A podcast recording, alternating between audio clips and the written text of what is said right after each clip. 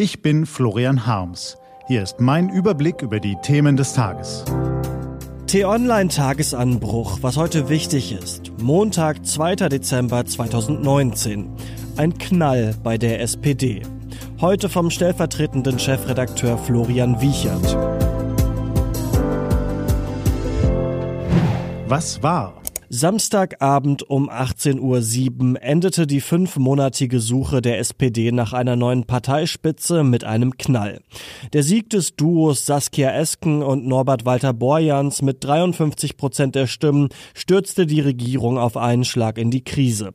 Das liegt nicht daran, dass beide auf bundespolitischer Ebene wenig bis gar nicht erfahren oder bekannt sind, sondern vielmehr an ihren Versprechen vor der Wahl. Teile des Koalitionsvertrages mit der Union neu zu verhandeln oder aus dem Bündnis auszutreten. Plötzlich ist alles möglich. Ein schnelles Aus der Großen Koalition, ein jähes Ende der Kanzlerschaft von Angela Merkel, eine Minderheitsregierung, Neuwahlen, eine Selbstzerstörung der SPD oder doch eine Auferstehung? Sicher sind erstmal nur drei Punkte und die hören Sie jetzt. Ruhe wird bei der SPD nicht einkehren. Schon seit Samstag hagelt es noch mehr Kritik und auch Spott als zuvor für die SPD. Saarlands Ministerpräsident Tobias Hans von der CDU urteilte gegenüber dem Redaktionsnetzwerk Deutschland über das überraschende Votum, es passt zum Selbstzerstörungsmodus der SPD. Selbst SPD-Altkanzler Gerhard Schröder, der bereits das Verfahren unglücklich fand, fühlte sich in seiner Skepsis bestätigt. Aber die Partei ist nicht nur in Anhänger von Esken, Walter Borjans oder Geiwitz Scholz geteilt, sondern genauso in GroKo-Befürworter Gegner, in Jung Alt und in Bezug auf Inhalte.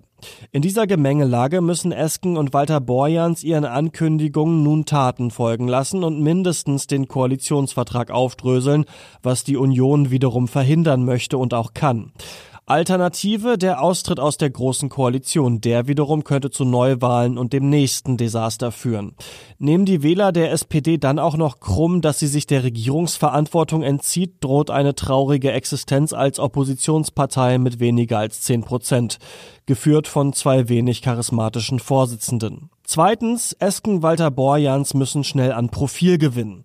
Das neue Führungsduo hat bislang kaum etwas vorzuweisen. Die Stuttgarterin Saskia Esken brach einst ihr Studium der Germanistik und Politik in ihrer Heimatstadt ab, arbeitete nach einer Ausbildung zur Informatikerin als Softwareentwicklerin und schaffte es 2013 und 2017 nur über die Landesliste Baden-Württembergs überhaupt in den Bundestag, nachdem sie ihren Wahlkreis Kalf mit nur 16 bis 21 Prozent der Stimmen nie gewinnen konnte. Der promovierte Volkswirt Norbert Walter Borjans erlangte als Finanzminister in Nordrhein-Westfalen Bekanntheit, weil er mehrfach im Ausland gestohlene Steuer-CDs kaufte. Seine Etats allerdings wurden mehrfach vom Verfassungsgerichtshof des Landes als verfassungswidrig gerügt. Und der Schuldenstand Nordrhein-Westfalens wuchs in seiner Amtszeit um knapp 30 Prozent auf 174 Milliarden Euro. Diese beiden sollen nun also die SPD vereinen und den Niedergang stoppen, ein kaum zu bewältigendes Ziel. Drittens, der größte Gewinner heißt Kevin Kühnert. Die große Koalition wird nun in Frage gestellt und Kevin Kühnert hatte genau das forciert. Der 30-jährige Juso-Chef schlug sich klar auf die Seite von Esken Walter Borjans und wurde so zum Königsmacher. Ohne ihn und die Jusos wäre das Votum wohl anders ausgefallen. Kühnert darf nun auf einen Posten als Parteivize hoffen, den er auch anstrebt. Oder er wird Generalsekretär und leitet das Ende von Lars Klingbeil ein.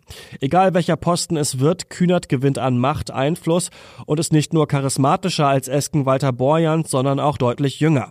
Er ist auf dem Weg, der neue starke Mann in der SPD zu werden, sofern die Partei bis dahin nicht zu schwach für einen starken Mann ist.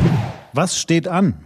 Das Ringen um den Koalitionsvertrag und ein mögliches Aus der Großen Koalition nimmt schon heute Fahrt auf. Heute tritt der geschäftsführende SPD-Fraktionsvorstand zusammen, um über einen Verbleib in der Regierung zu diskutieren. Rund 25.000 Teilnehmer, 200 Staaten und mächtig Druck auf dem Kessel. Heute beginnt die 25. UN-Klimakonferenz, die zwei Wochen dauert und in Madrid stattfindet. Nur einen Monat hatte die spanische Regierung Zeit, die Konferenz zu organisieren, nachdem die chilenische Regierung Ende Oktober wegen der sozialen Proteste im Land abgesagt hatte. Vergangene Woche protestierten tausende Bauern mit einer Traktorenkolonne am Brandenburger Tor. Heute folgt ein Termin im Kanzleramt. Für den Agrargipfel mit Kanzlerin Angela Merkel kommen Vertreter von rund 40 landwirtschaftlichen Verbänden und Aktionsbündnissen für drei Stunden ins Kanzleramt. Das war der T-Online-Tagesanbruch vom 2. Dezember 2019, produziert vom Online-Radio- und Podcast-Anbieter Detektor FM.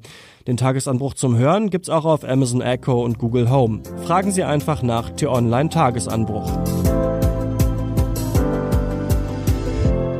Ich wünsche Ihnen einen entspannten Tag. Ihr Florian Harms.